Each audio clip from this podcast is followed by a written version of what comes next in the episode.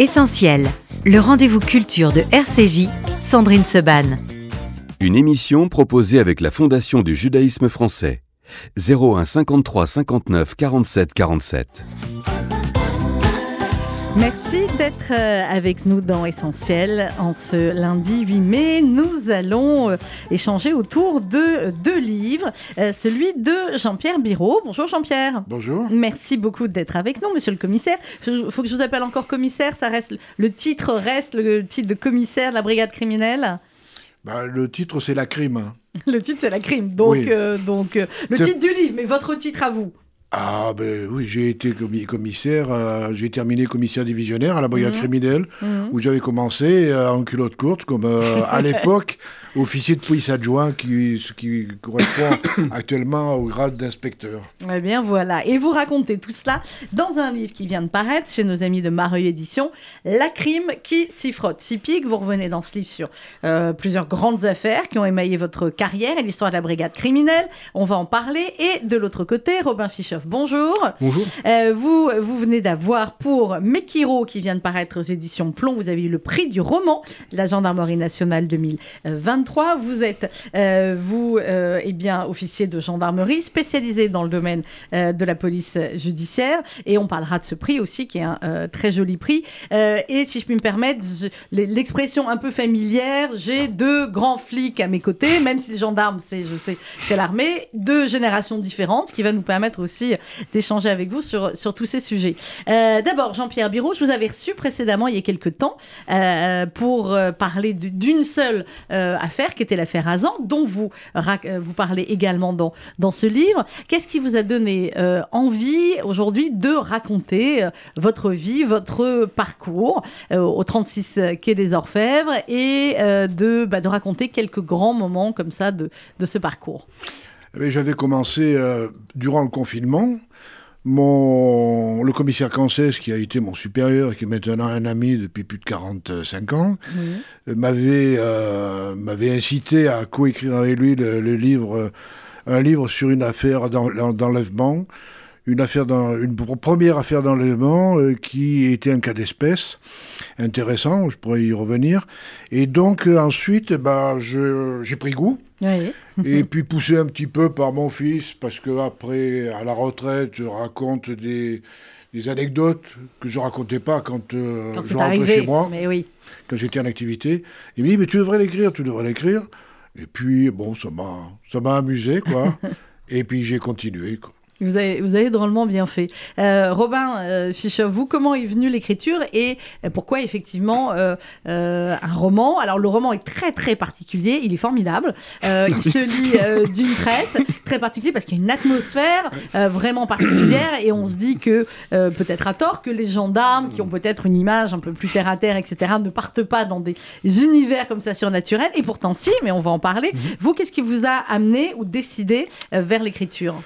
Alors c'est pas tant une décision, effectivement, je pense que c'est une, plutôt une concrétisation, en fait, finalement, euh, d'un besoin d'écrire qui, euh, qui remonte à l'enfance, puisque, mmh. bon sang, si vous voulez... Euh, euh, faire de grands discours sur j'ai toujours commencé depuis petit à écrire. Mais en fait, bon, ce qui est vrai, c'est que même petit, avec mes parents, je remplissais des, cahiers de brouillon, etc., sur des histoires. Donc à l'époque, un peu fantastiques parce qu'elle avait strictement. Donc déjà, vous aviez ça, ouais. Bah, surtout, surtout sur des histoires qui avaient ni queue ni tête. Euh, puis, euh, puis ensuite, comment dire, voilà, si vous voulez, le, le, le fait aussi d'être passé par la gendarmerie, notamment par la police judiciaire, ce besoin d'écrire s'est fait encore ressentir puisque malgré tout, en police judiciaire, ben, vous écrivez des des, PV, hein, des procès-verbaux, vous, prenez vous prenez à votre compte des directions d'enquête, donc au final, vous racontez des histoires, alors certes des histoires constatées, pas des histoires imaginées, des histoires constatées, mais on est toujours en fait dans, cette, dans, cette, dans ce besoin d'écrire. Et euh, est arrivé notamment l'une de mes imitations donc, en Polynésie française, où euh, mûrissait en fait, oui, où je, suis allé, pardon, euh, mûrissait en fait dans, dans, ma tête une, une histoire euh, qui est celle de Mekiro, en fait une histoire, une histoire fantastique, mais euh, où en Polynésie française, le cadre de la Polynésie française, si vous voulez, c'est parfaitement prêté à ce que j'avais, à ce que j'avais en tête, en tout cas pour le faire, pour le faire sortir de ma tête et l'écrire, l'écrire littéralement. Alors on va parler de, vos deux ouvrages. D'abord, première question, je vous l'avais peut-être déjà posée, Jean-Pierre, mais du coup, je la repose. Pourquoi vous avez voulu euh, faire ce métier C'est à l'issue de mon service militaire. Je n'ai pas voulu, euh, j'ai voulu avoir un métier actif et, euh, et j'avais envie de ne pas rester euh, dans un bureau. Oui. Et j'ai vu un, un concours, euh, l'annonce d'un concours de- d'inspecteur pour entrer dans la police. J'ai dit, tiens, bah, pourquoi pas? Et donc j'ai passé le, le concours d'inspecteur.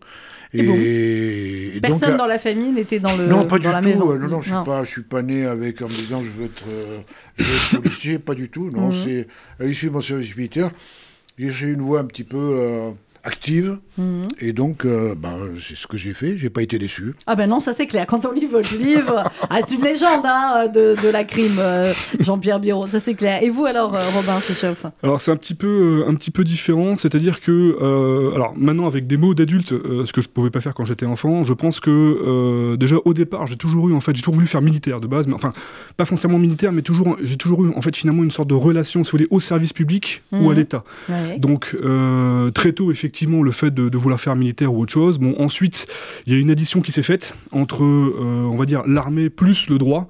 Bon bah là j'ai dire que la- la- le résultat était euh, relativement facile, c'était gendarmerie. Donc, Ouais. euh, donc voilà. Donc, euh, donc, voilà, donc il y avait une logique. Et personne dans la famille non plus n'était. euh, Si, si, si. si. J'ai Ah. un, un oncle qui était, euh, qui était un ancien du, du groupe d'intervention de la gendarmerie nationale, Ouais. donc euh, qu'on ne présente plus. je- Euh, Pardon, je me suis trompée de tasse. J'ai pris ma tasse. Oui, c'est pas Red. bien. Fait. Je suis désolée, J'ai je savais pas. dire, mais- J'ai- Alors, je vais aller changer dans mon bureau. J'ai- la tasse GGL. J'ai remarqué, j'ai remarqué. Non, alors vous savez quoi? J'ai ma tasse Red, j'ai ma tasse BRI, Oui. j'ai ma casquette GSPR. Le GIGN ne m'a jamais rien offert, monsieur. On trouvera Voilà. une solution. on trouvera une solution, mais pour répondre à votre question, j'avais donc, enfin, j'ai toujours, pardon, un oncle qui, qui était par contre dans le, donc euh, au sein du GIGN, Ouais. euh, dans les premiers, dans les premiers brevetés du GIGN, mais euh, bon, foncièrement, euh, ce n'est pas tant lui qui m'a amené en fait à la gendarmerie.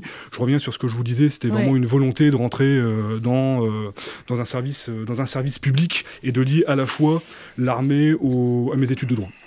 Alors Jean-Pierre Biro, vous, vous arrivez donc en culotte courte euh, à peu près, hein, vous avez 23 Oui, ans, c'est à 24 peu près ans. ça, oui. C'est à peu près ça.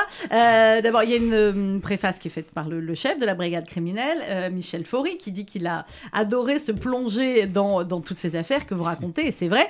Il y a l'enlèvement du cercueil du maréchal Pétain, euh, c'est pas rien, l'assassinat de Chapour-Bakhtiar, euh, il y a Michel Le Fou, il y a le fameux, euh, euh, la fameuse affaire Le Grêlé, qui est quand même euh, euh, Mm. dingue et qui a été résolue finalement il y a euh, assez peu de temps.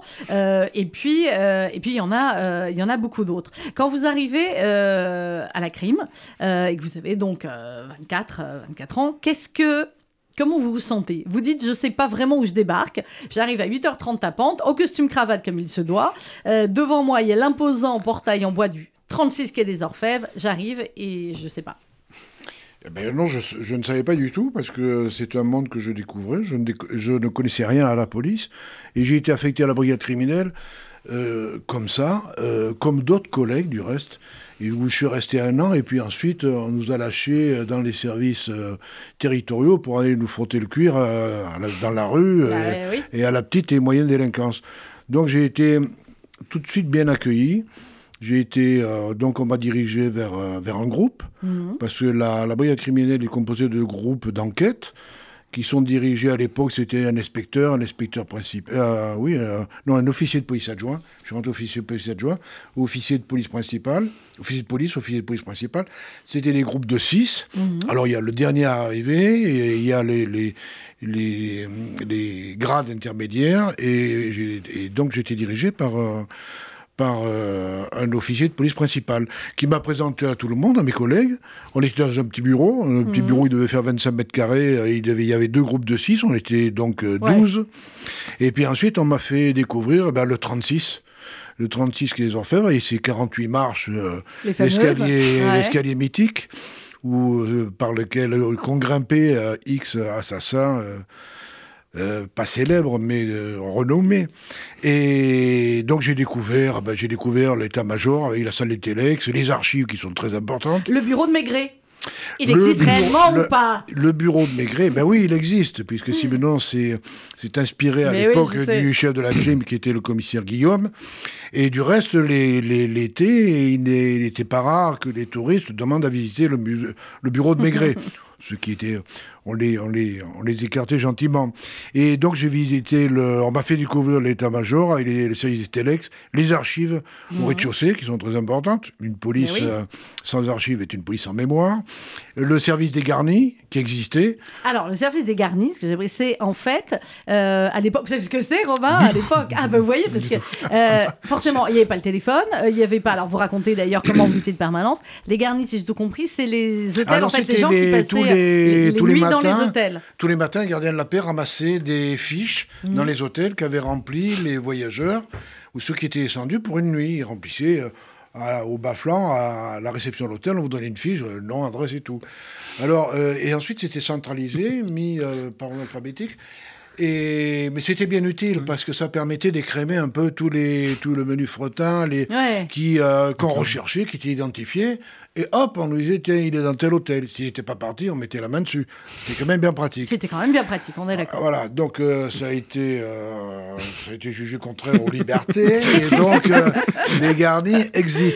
Ouais, donc il n'y a plus de garnis. Bon, Non, ça il y a d'autres moyens maintenant. Ça a été hein. des garnis finalement. Il y a Ça a été voilà. Ça a été euh, clairement des... Alors, il y a d'autres moyens. C'est vrai que vous nous parlez euh, d'un temps à la crime, Jean-Pierre Biro, que les moins de 20 ans ne peuvent pas connaître, euh, avec, euh, bah, effectivement, comme il n'y avait pas de téléphone portable, euh, bah, quand vous étiez de permanence, vous étiez chez vous, alors vous vous racontez votre première permanence où vous dormez pas, vous êtes habillé avec les chaussures et tout, vous avez trop peur d'avoir le crime du siècle euh, dans les nuits et qu'on vous appelle.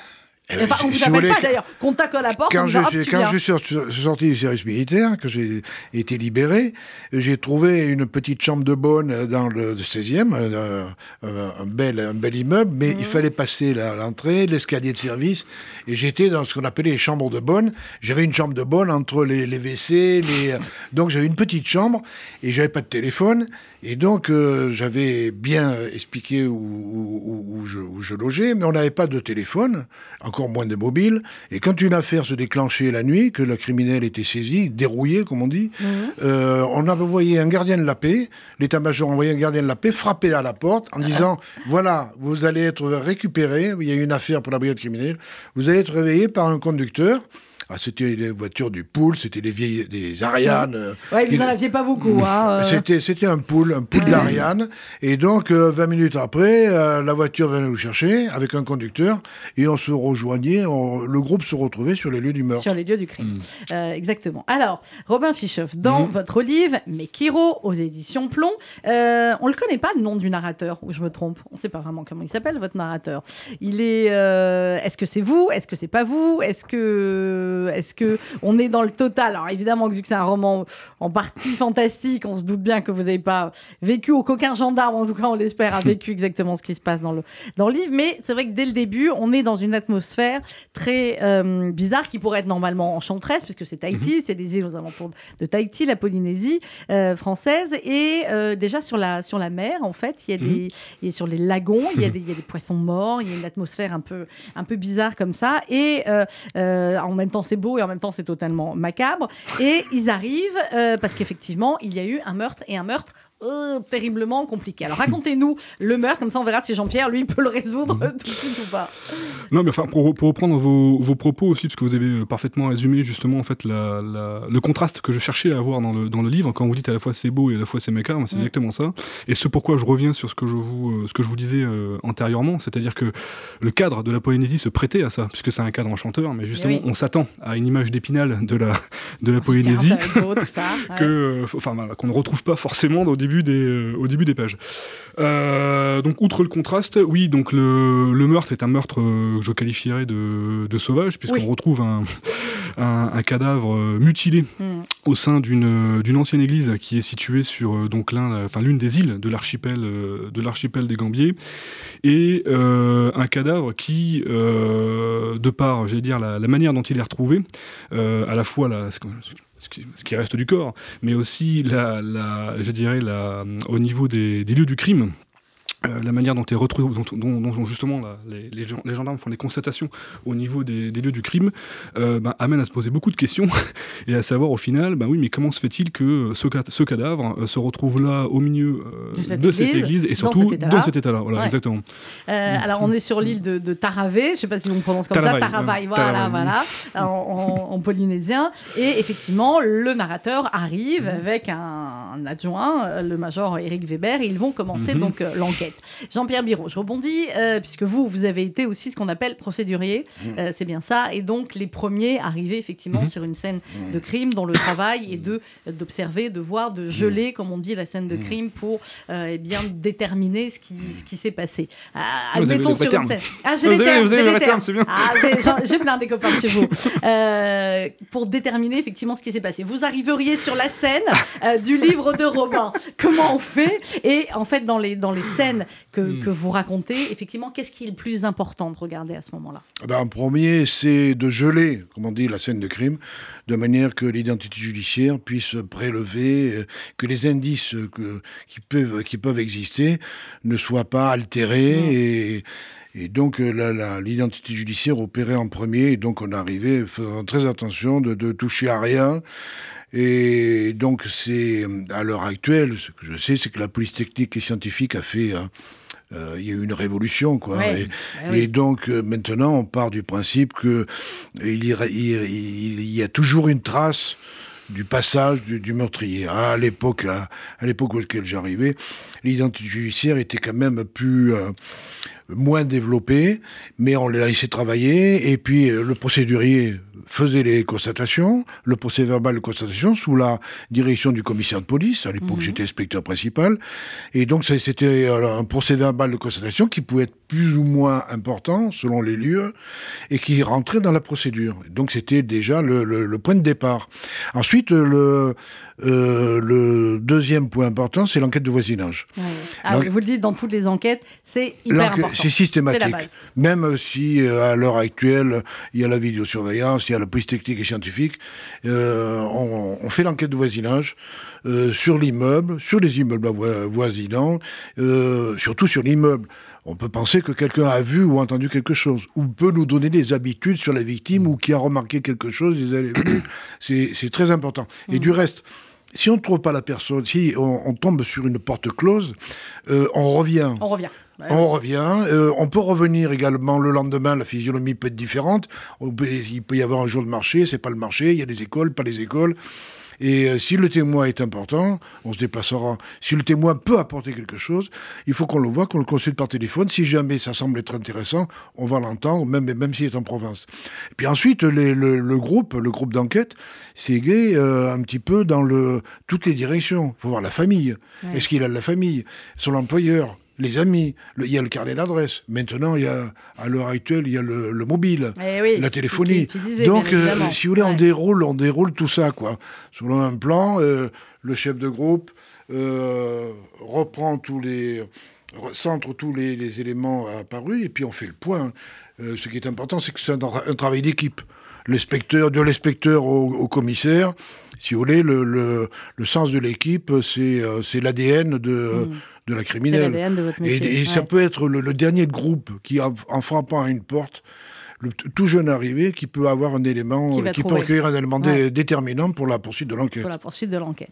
Alors Jean-Pierre Biro, dans votre livre, La crime qui s'y frotte s'y pique aux éditions Mareuil, mémoire d'un commissaire de la brigade criminelle, c'est le slogan de la crime qui s'y frotte s'y pique C'est pas le slogan, parce qu'on le... a, on a une devise, c'est ouais. courage et dévouement, ouais. mais le symbole, c'est le, le, chardon. Le chardon, oui. C'est-à-dire qui s'y frotte s'y pique. Hum. Euh, il reste quand même... Euh, le malfaiteur qui s'y frotte, s'y pique.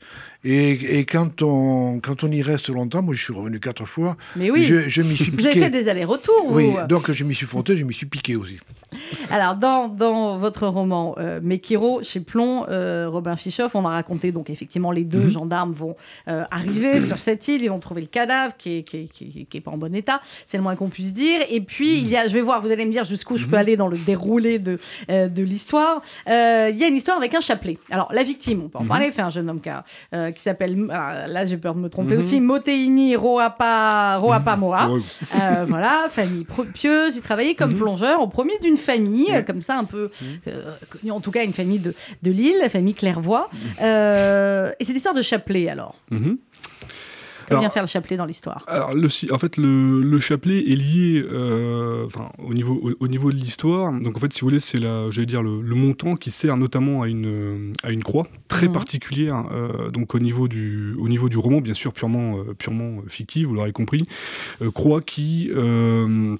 Euh, a une histoire euh, vis-à-vis donc de la notamment donc des, euh, des premiers missionnaires qui sont arrivés sur les îles Mhm. sur les îles Gambier donc là on est dans les années euh, on est dans les années 1800 euh, 1840 euh, croix donc très euh, très particulière très singulière qui euh, servait donc à la fois pour les pour les processions euh, les processions cultuelles euh, mais aussi pour euh, peut-être peut-être trop en dévoiler mais aussi pour Non, euh, justement arrêter accéder euh, à- enfin en tout cas si vous l'avez lu à- Oui, oui, au fameux monde lu. au fameux monde euh, Au fameux souterrain. monde Mmh, souterrain, qui est, un, qui est un autre monde. Qui est un autre Euh, monde. En fait, c'est un roman le fantastique, on rappelle, qui est un monde dans le monde. Et euh, effectivement, à un moment donné, eh bien, euh, il y a l'intervention d'un une sorte d'animal. Mhm. Euh, je vais aller jusque-là, euh, qui est euh, un peu surnaturel, un peu réel, Mhm. on ne sait pas. Qu'est-ce qui vous a intéressé, vous, finalement, à basculer sur. Ouais. avoir à la fois Mhm. l'enquête, qui est une Mhm. vraie enquête de, de gendarme Mhm. qui a tué, qui a tué, etc. Et puis jusqu'à la- jusqu'aux dernières pages, on ne sait pas. Oui. Euh, et en même temps d'inclure ce côté euh, surnaturel. Alors, euh, en fait, si vous voulez, euh, quand, alors peut-être que Monsieur Biro euh, me rejoindra là-dessus, mais en fait, que, enfin, fondamentalement, quand vous faites, euh, quand votre métier, c'est faire de la police judiciaire et c'est de décortiquer le code de procédure pénale, le code pénal, et finalement de faire ça un peu tous les jours, au final, si vous voulez, je ne me voyais pas faire un entre guillemets un simple polar, même si je connais le jargon de la police Mhm. judiciaire, même si bien sûr j'ai la mécanique intellectuelle et juridique de la, po- de la police judiciaire. Alors pourquoi? Parce que quand finalement vous regardez véritablement comment fonctionne la police judiciaire, je parle actuellement notamment en, en- en France, au final, pour être, euh, pour être très franc avec vous, euh, vous pouvez pas forcément en tirer un roman.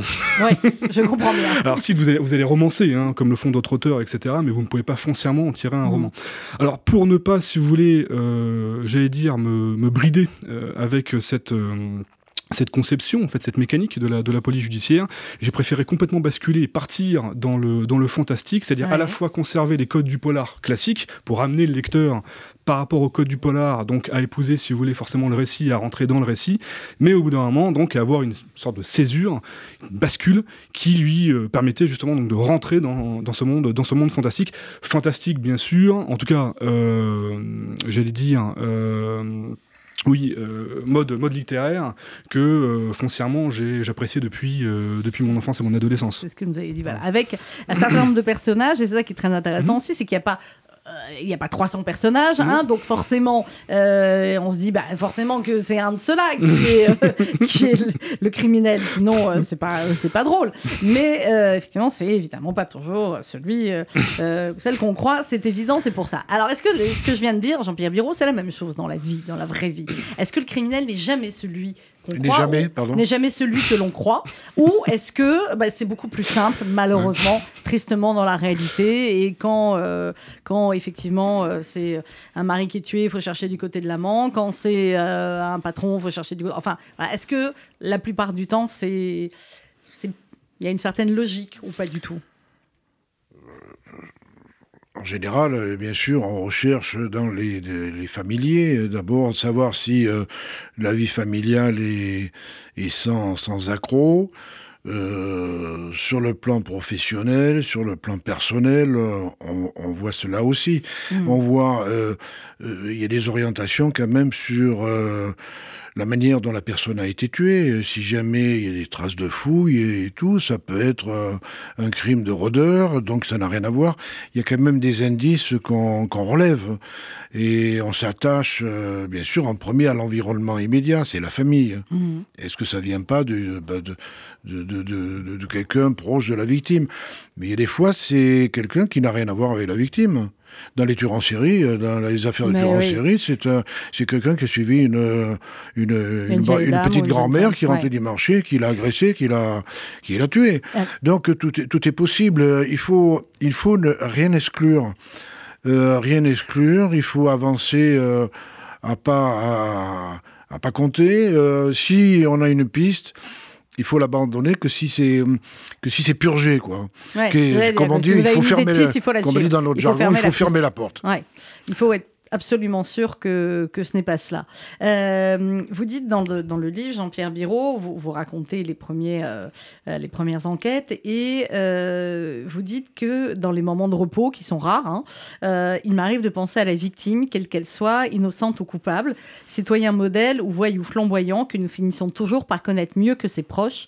Jusque dans son intimité, elle devient familière, s'insinue dans nos pensées, parfois jusqu'à l'obsession quand l'affaire est exceptionnelle, complexe. Ça, Ah. c'est le, c'est le leitmotiv de, de, de tous les flics, gendarmes, euh, membres de la crime, c'est penser à la victime. Il faut, oui, il faut plonger dans l'affaire. Du reste, quand euh, il y a la saisine, quand on est sur le lieu de meurtre, euh, pour principe, tout, on, on préserve l'identité judiciaire, le travail des procéduriers, mais il faut que chaque membre du groupe voit la scène du crime, voit euh, l'environnement, voit, voit le visage de la victime pour bien s'imprégner de, de l'ambiance. Et il y a des fois, ça fait mal. Bien sûr. Si vous voulez, quand euh, on découvre une petite, euh, une fillette qui a été violée euh, et, et tuée de coups de couteau, on- ça fait mal et on garde l'image longtemps en tête. Mais si c'est un, si c'est un voyou, euh, c'est pareil, on s'imprègne un petit peu de, de l'ambiance. Et par la force des choses, en enquêtant dans son environnement, dans la famille, l'environnement, et avec des gens qui se confient, qui se confient pas, d'autres qui se Mhm. confient, on finit par cerner la personnalité de la victime.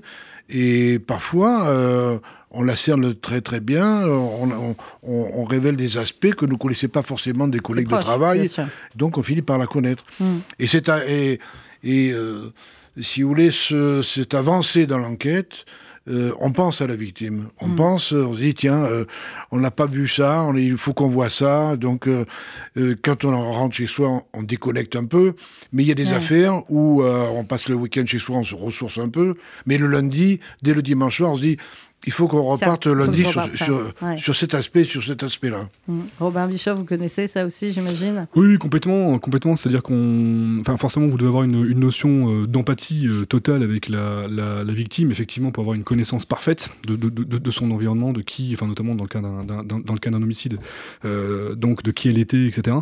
Euh, avec toutefois quand même cette euh, comment dire, le fait de garder à l'esprit qu'il faut aussi une sorte de détachement, parce que fondamentalement, si euh, vous avez trop d'empathie euh, et si vous collez trop finalement à, aux faits et j'allais dire à ce qui a pu se, ce qui a pu se passer, vous pouvez Mhm. parfois, je dis pas tout le temps bien sûr, mais parfois vous pouvez aussi manquer un peu d'auteur de vue, c'est-à-dire par rapport à l'enquête, c'est-à-dire de, de voir l'enquête dans sa globalité, euh, ce qui peut, euh, voilà, pour éviter, si vous voulez, les, ce qu'on appelle parfois aussi, les, enfin, trivialement l'effet tunnel, euh, il est souvent bon aussi donc de trouver cet équilibre entre cette empathie et à la fois le détachement. Alors c'est très compliqué, Mhm. ça s'apprend par, enfin pour moi en tout cas, ça s'apprend par, enfin personnellement, ça, ça- ça s'est appris par l'expérience. Ça s'apprend pas comme ça. Ouais. On est toujours guidé, de toute façon, hein, quoi qu'il en soit, par, par des mentors, hein, en, notamment en police, en police judiciaire, alors en gendarmerie, qu'ils soient euh, sous-officiers ou, euh, ou officiers. Mais euh, cet équilibre justement donc entre l'empathie et la et comment dire la, le détachement, c'est euh, c'est fondamental. Fondamental si vous voulez vraiment mener à bien votre, euh, Votre enquête. Mm. Euh, Jean-Pierre Biraud, dans le livre, on parlait euh, il y a un instant du fait de- d'y penser euh, tout le temps. Il y a une affaire quand même qui, euh, dont, dont vous parlez dans, dans ce livre et euh, qui a défrayé la chronique. Et vous avez été combien de, de policiers pendant 35 ans, l'affaire du Grelet? Je L'affaire du Grelet, c'est une affaire pendant oui, alors l'affaire, 35 ans. euh, l'affaire du Grélé, j'en parlerai euh, euh, parce que je parle de la- de l'affaire de tueur en série. Il y a Mm. eu euh, Thierry Paulin, Oui, que qui, vous avez qui- qui suivi, a, qui a eu un record, si on peut dire, un record Terrible. cauchemardesque, avec, qui, a, qui a tué 19 euh, grands-mères. Euh, et là, j'ai travaillé sur cette affaire. J'ai eu à connaître aussi la- le début de l'affaire Guy Georges, mais l'affaire du Mhm. Grélé, je n'ai pas, euh, je n'ai pas connu Oui, oui, cette affaire. Je n'ai pas connu cette affaire, mais c'est une affaire qui, euh, euh, c'est un, un tueur en série qui, euh, qui attaquait les. La première affaire, c'est l'affaire Cécile Bloch. Euh, rue Petit dans le 19e où on découvre une, une, une gamine qui a, a 4-5 ans et qui est dans une cave qui a été euh, poignardée et violée. Et donc, on a, par l'enquête de voisinage, justement, et par les, des, des proches qui ont croisé euh, l'assassin dans, le, dans, dans l'ascenseur, on a un portrait robot. Et donc, euh, si c'est une affaire qui se qui va durer, euh, oui, près de 45 ans, Mais oui, 45 euh, ans. avec différents faits où il fallait rapprocher, pas rapprocher. Euh, donc, et là, il y avait eu quand même les, la, la police technique et scientifique avait fait des, des progrès parce que euh, on était on est arrivé à, Mais oui. à déterminer l'ADN. Et sur les dernières affaires, euh, sur les dernières affaires de, de meurtre, on a trouvé un ADN qu'on a rapproché avec d'autres affaires. Et l'acharnement, euh, l'acharnement des, des, mais du- oui. des policiers et des juges. Euh, le, le chef de groupe, là, jusqu'à sa retraite, il a gardé sur, son, sur son bureau la photo de la petite euh, bloc. Il y a eu d'autres Mhm. affaires, mais c'est une affaire qui a marqué beaucoup de- d'inspecteurs, de, commissaires qui se sont succédés à la brigade criminelle. Et le, la, la- la juge a décidé à un moment donné de comparer l'ADN avec euh, tous les gendarmes qui étaient en poste parce que le, le, le grêlé euh, avait présenté certains té- témoins de- de- qui avaient réchappé au grêlé ou des, agressions avaient révélé que l'auteur avait présenté une carte barrette tricolore. Oui. Ça peut être un gendarme, un policier. euh, Ça peut être un, journaliste voilà, aussi. hein, donc la juge la a, carte, a euh, sélectionné euh, 750 euh, gendarmes qui pouvaient correspondre à l'époque à l'âge et systématiquement, systématiquement a demandé une recherche ADN de ces 750 gendarmes. C'est comme ça qu'il a été. Et donc, euh, ben, le grêlé, qui, euh, qui avait plus ou moins pris sa retraite, a reçu un jour une convocation, et en sachant qu'il serait entendu et que dans l'ADN allait être prélevé, il savait qu'il allait être confondu. Et donc, ce grêlé, il a fait son chemin, il était passé par la gendarmerie, il, effectu- il est également passé par la police, Ouais. euh, et donc, euh, c'est une affaire qui... euh, une affaire hors norme.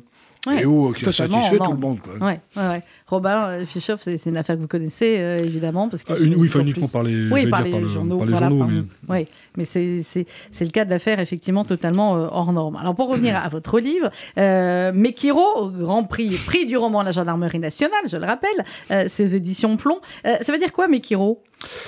Alors, Mekiro, euh, ça signifie, euh, enfin, c'est c'est- c'est lié à deux choses. La première, c'est à, à la fois c'est un, c'est un, c'est un endroit, donc c'est un, un petit, euh, un petit îlot qui est Mhm, situé encore une fois dans l'archipel, voilà, dans l'archipel des, euh, des Gambiers.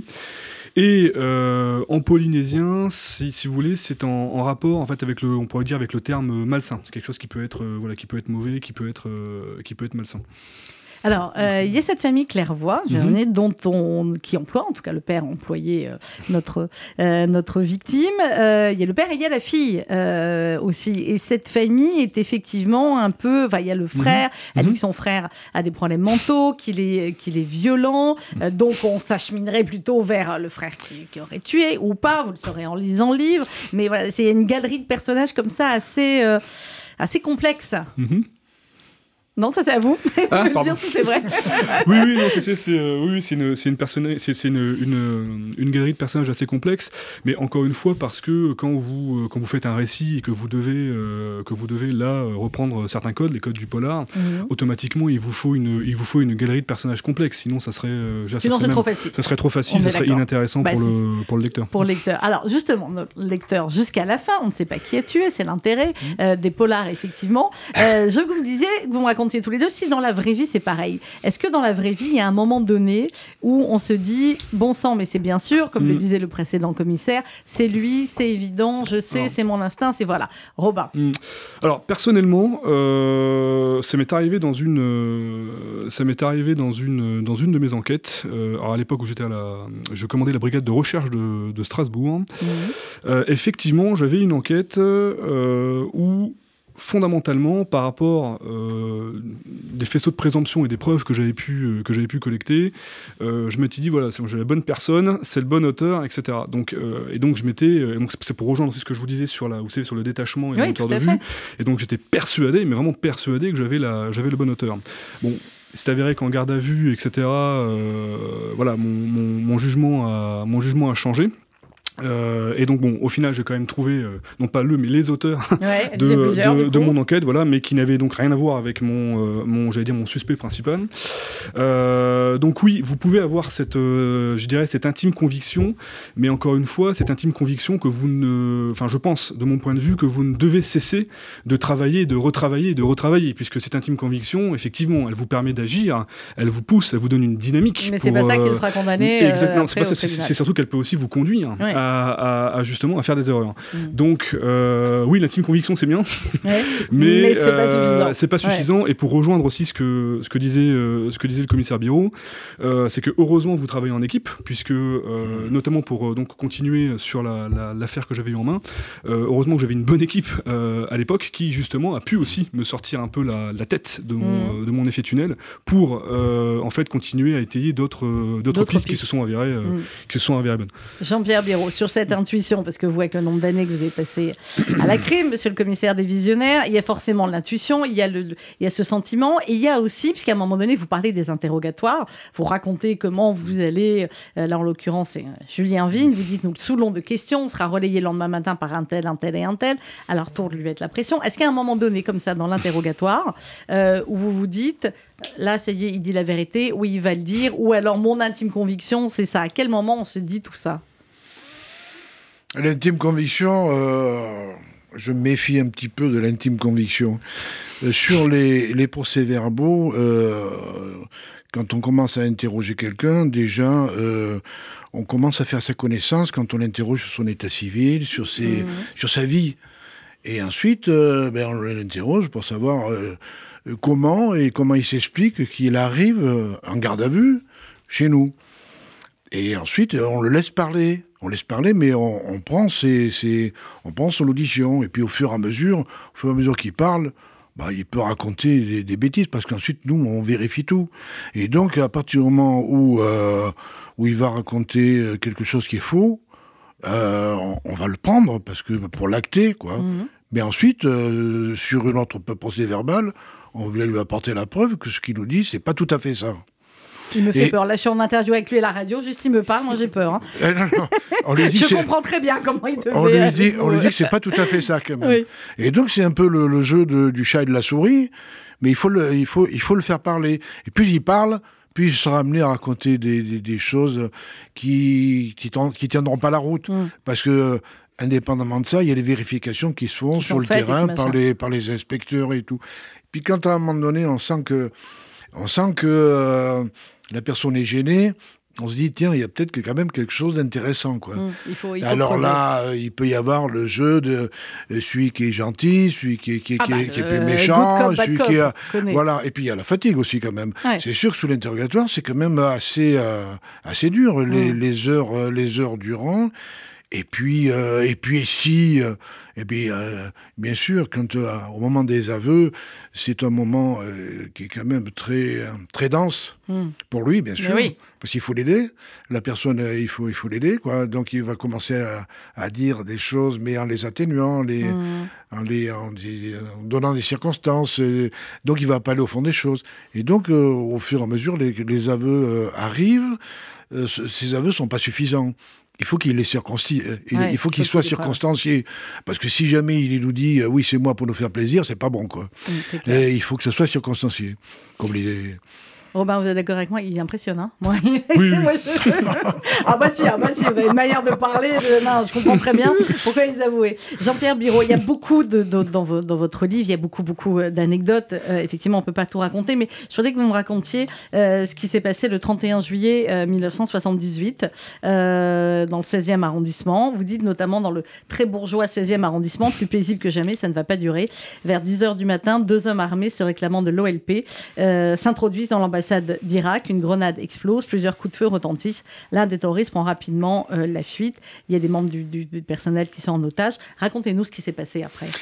Ah ben, sur l'ambassade d'Irak, c'était euh, une prise d'otage à l'ambassade d'Irak, un opposant au régime euh, irakien, a pénétré dans l'ambassade et, donc avait des exigences diverses. Et, et l'ambassadeur, qui, qui, qui, ne se trouvait pas du reste à l'ambassade. L'ambassadeur c'est a montré aux autorités françaises qu'il euh, il voulait pas que il voulait il voulait vraiment de tenir une la fermeté et euh, s'il ne pas céder aux exigences donc de, de l'OLP, du preneur d'otages. Alors il y a eu des pourparlers, il y avait la, brigade de recherche et d'intervention, bien sûr, qui était opérationnelle, qui s'était postée, et la brigade criminelle qui était dirigée euh, à l'époque par le commissaire euh, Ottavioli, et qui, qui, avait comme commissaire le Claude Cancès. Et donc les pourparlers ont fait qu'au bout d'un bout d'un moment, l'homme euh, l'homme s'est rendu, a été maîtrisé par mmh. la BRI euh, et ensuite remis euh, remis à des fonctionnaires de la de la criminelle pour être embarqué en direction du 36. Et au moment de, rentrer dans, la voiture, euh, Pierre Ottavioli s'était mis au volant, Claude Cancès à ses côtés, et l'homme était encadré par deux, inspecteurs, l'inspecteur Jacques Capella et l'inspecteur Roland Séjard. Et euh, déjà, on avait vu quand même qu'il y avait un, un manège de service sécurité de l'ambassade. Et en fait, euh, à aucun moment ils n'ont voulu le laisser partir, ils ont voulu régler l'affaire eux-mêmes. et, et, au moment de, de, de, rentrer euh, donc le preneur d'otage dans la voiture, ça a tiré dans tous les sens. Hmm. Et au total, l'otage qui visait n'a pas été atteint, mais euh, l'inspecteur Jacques Capella a été tué sur, le, sur le coude, et l'inspecteur Roland Séjar a été touché au vertèbre cervical et donc très gravement touché. Donc euh, euh, là, la BRI, qui était toujours en poste, a répliqué, mhm. a, a, tué un, membre de du service d'ordre d'ambassade qui était armé, et le, feu, le, feu a, le feu a cessé. Et Ottavioli, lui, est sorti euh, très calme de la voiture, et donc a vu avec horreur que le Jacques Capella ben, avait, cessé de vivre. Mmh. Les secours sont arrivés. Et euh, on a embarqué, euh, si vous voulez, euh, le personnel de l'ambassade pour, pour audition, et notamment ceux qui avaient tiré, qui avaient, été trouvés, les tireurs qui avaient, qui, avaient, qui avaient fait feu sur la voiture. Et il s'est avéré, il s'est avéré que deux des, des, tireurs avaient des cartes diplomatiques, et qu'à aucun moment ils ne pouvaient être il ne pouvait être euh, poursuivi. Mmh. Et donc, on, nous a, on nous a, demandé de, de les ramener à, à Orly, si vous voulez, de manière à ce qu'ils puissent soient expulsés tout de suite, bien sûr, et dirigés vers, vers le pays, vers l'Irak. Ce que, ce que nous avons refusé, ce que les services de police ont refusé. Et là, euh, heureusement que la gendarmerie euh, était là pour faire une tâche si vous voulez, qui, pour nous était impossible, c'était de remettre en, liberté, les, assassins les, assassins. Et donc ensuite, il y a eu une marche de, plusieurs centaines de, policiers de tout grade qui sont allés euh, jusqu'au ministère, en passant par le ministère des Affaires étrangères, où ils ont marqué une minute de silence. Et euh, ça a été un coup euh, très très dur euh, pour le, service. Pour, le service. D'autant plus, d'autant plus que Jacques Capella, qui avait été tué, était en congé. Oui, il, il, a pris le dernier jour. et quand il a su qu'il y avait euh, il est revenu une affaire de, de, prise d'otage. Mm. Il a voulu rejoindre son groupe et donc il a anticipé son retour au service. Il était marié, il avait un petit garçon de, de deux ans. Euh, mm. Ça, c'est malheureusement le, côté terrible du métier. Je voulais vous faire euh, réagir aussi tous les deux, parce que je l'ai dit en début d'émission, vous, vous avez, m'en voulez pas, Jean-Pierre Biro, vous avez 78 ans. Légende de la crime, je l'ai dit. Robin, vous avez 40 ans. Mm-hmm la vision qu'a notre société euh, des flics. Je dis les flics avec affection, dans un langage un peu plus général, aussi bien les gendarmes que les policiers, que les, les services spéciaux quand vous, vous êtes rentré dans la police, Jean-Pierre, il y avait une certaine image dans notre société euh, de votre métier. Euh, quand vous, vous y êtes rentré, Robin, euh, peut-être aussi. Et mhm. maintenant, les jeunes qui rentrent, c'est encore autre chose. Comment le métier a-t-il évolué et, et, pourquoi Aujourd'hui, je vous pose la, question simplement. Quand il y a quelques jours, il y a eu ces manifestations pour, contre la réforme des retraites et qu'on voit les policiers attaqués, les policiers blessés, des policiers, un policier qui a pris feu. pourquoi est-ce que aujourd'hui, finalement, les réactions sont euh, à mon sens en tout cas, pas assez forte pour se rendre compte de ce que c'est, ce que ça signifie. Je vais avancer prudemment sur ce sujet, parce que c'est un sujet qui est de société, un, sujet, politique aussi. Euh, quand je suis rentré dans la police, quelques mois après, il y a eu 68, mhm. où ça n'a pas été facile. Euh, c'est vrai, il y avait des éléments de comparaison historique. CRS, et les pavés qu'ils abattaient, euh, c'était pas facile. Hein. Et il y avait du reste le préfet Grimaud qui avait dit, il faut, qui avait dit aux policiers, un, manifestant qui est à terre, ça se respecte. Bon, et donc ça a toujours été quand même le, dans les écoles de police, dans les entraînements, c'était un souci euh, essentiel. La population, il ne faut pas croire que la, que la population n'aime pas la police. Ah, je suis d'accord. Il ne faut pas croire, regardez, après les, dernières vagues d'attentats, euh, il y a eu des manifestations, nous sommes tous Charlie, euh, des, gens embrassés.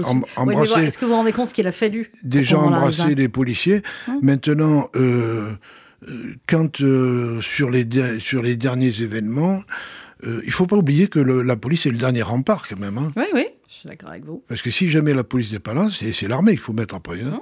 Donc c'est le dernier rempart. On est bien content quand même de trouver la police quand on est attaqué, quand on est, quand il y a des voyous, tout ce que vous voulez, des assassins et tout. Mais quand il y a, euh, quand on a vu les exactions qu'il y avait aux derniers jours, ces derniers jours-là, euh, ce sont des éléments, des éléments extrêmes, extrémistes.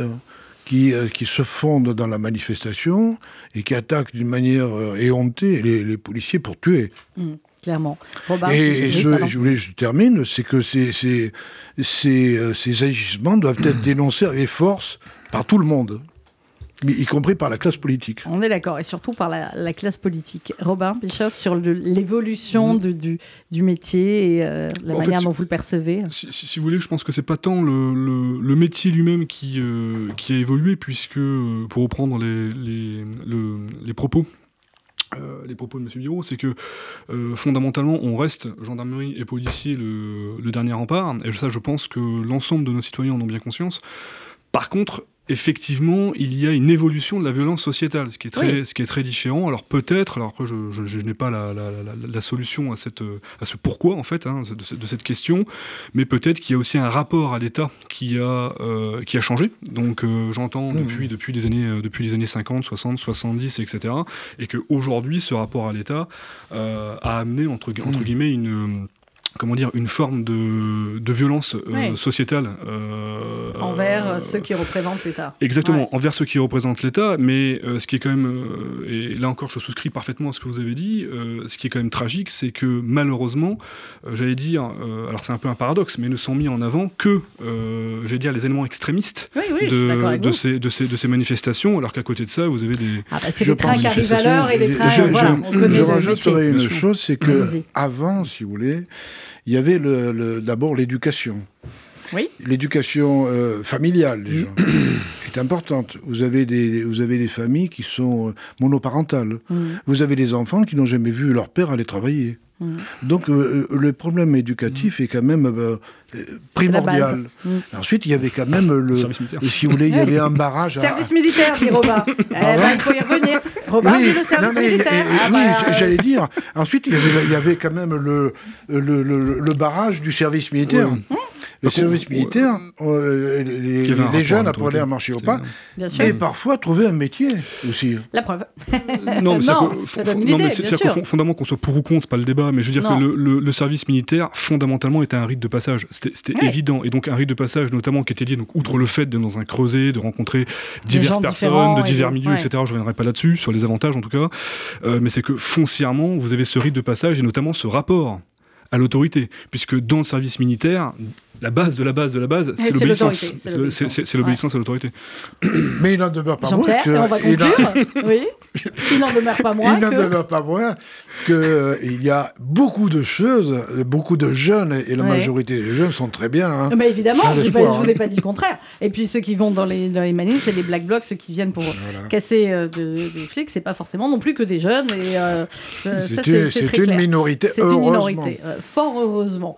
la crime qui siffle chiffre typique. On n'a pas pu évoquer le, le dixième des affaires, mais parce qu'il y a plein, plein de choses que vous Il y a racontez, des petites affaires et des grandes, Il y a des des- petites il y a des grandes affaires, affaires exactement. et des toutes petites. Alors, il y en a qui sont aussi flippantes que votre livre, hein, Robin. Je le dis, avec la tête dans le, dans le, hein, dans la, dans l'entrée, c'est, c'est moyen. Euh, Il y a deux affaires aussi dont vous parlez, deux affaires de la crime que vous n'avez pas traitées, mais qui ont ô combien intéressé euh, nos, nos auditeurs et toute la France. C'est euh, évidemment Diana. Bon, c'est un accident, hein, c'est Oui. clair. Là, on est en plein couronnement. En plus, Charles n'a rien fait. C'était un accident de la, euh, de la route, malheureux. Vous racontez eh bien les moments aussi à la poularde. Hein, c'est, un- c'est important la poularde. Bah, bah, voilà. Hein, c'est, C'est une bande de copains. Voilà, c'est une bande de copains, c'est une bande de copains flics et ça fait du bien. Vous racontez aussi l'horreur de, euh, ben, de, de, de l'assassinat de, de, cette euh, policière, Catherine Choukroun, euh, qui a laissé un petit bébé, je crois, de, de six mois euh, à l'époque. Et quand vous enquêtez, et quand vous vous rendez compte qu'en fait, le, le- les meurtriers, c'était un acte totalement gratuit. Totalement gratuit, C'est, hein. c'est qui avait dit au hasard qu'ils allaient tuer. C'est absolument abominable. Vous expliquez aussi que finalement, il y a toujours que je crois que c'est quatre grands motifs dans toute l'histoire de l'humanité pour tuer. Il y a l'amour, l'ego, l'argent, puis je ne sais plus quel est le quatrième, mais euh, la jalousie. Autre. Enfin, c'est toujours le sexe. Oui, voilà. Ah bah voilà. C'était ça. Ah, on voit, on voit Ce qu'ils qui, les fait, deux. ce qui fait marcher. Ce qui fait marcher le mon- monde. Ce que me disait mon grand-père. Ce hein. que disait votre grand-père. Le Ce qui sexe fait et marcher le l'argent, c'est important. Eh ben, c'est ce qui fait les grandes affaires de la crime aussi, euh, malheureusement. Jean-Pierre Biro, La crime, c'est aux éditions Mareuil Édition. Robin Fischoff, je vais pas dire que c'est un tel qui a tué, euh, dans, mais parce qu'on le sait vraiment que à la fin. Est-ce que vous êtes bien amusé à écrire ça aussi parce que ça permet aussi, quand de, de- j'imagine, de voilà, de, de, de se mettre dans un autre monde qui en même temps est quand même notre monde, mais quand même. Oui, c'est un équilibre, c'est un équilibre. Enfin, l'écriture est un équilibre Ouais. personnel, donc euh, foncièrement, en plus donc d'allier à la fois le, j'allais dire son métier et euh, une forme de passion hein, qui est, qui est l'écriture. Foncièrement, c'est, euh, j'ai pris plaisir. Je n'ai pu que prendre plaisir à, le- à l'écrire. Et alors, vous avez donc eu le prix du roman de la gendarmerie nationale 2023, qui est présidé par le général d'armée Christian Rodriguez, et euh, également dans le jury notre ami Éric Delbecq. Ça fait plaisir. Oui, oui, Ah on- bah oui. Ah bah oui, clairement, le roman. Vous en avez un autre en prévision? Alors euh, oui, j'ai des projets, j'ai pas mal de projets en prévision euh, qui seront alors enfin, en, en lien ou pas, je ne Ou pas. On verra. Euh, en lien ou pas avec avec Mekiro, mais en tout cas des, des projets. Mais comme bon, rien n'est rien n'est acquis, j'allais dire, Ouais. Rien n'est acquis. Il faut quand même encore une fois, même si on a des projets, les travailler, les retravailler, les re-retravailler, afin de pouvoir les, les présenter. Vais les présenter, très bien. Robin Fischoff, pour ceux qui aiment les bons polars, puis en plus vous allez dépaysé. Puis si vous trouvez qui a tué avant la fin, vous m'appelez, parce que moi je vais pas trouver. C'est Mekiro, c'est aux éditions Plomb, et Jean-Pierre Biro, La Crime, c'est aux éditions Mareuil Édition. Vous allez faire un autre livre aussi, Jean-Pierre. Vous n'allez pas vous arrêter là. Oh, il y a bien encore des choses à raconter. On verra. Oui, il y a sûrement, il y a beaucoup, il y a toujours à raconter. Ça, on est bien Mais, d'accord. bon. Merci à tous les deux d'avoir été notre invité ce matin. Dans quelques instants, c'est euh, l'information sur RCJ. Bonne journée à tous.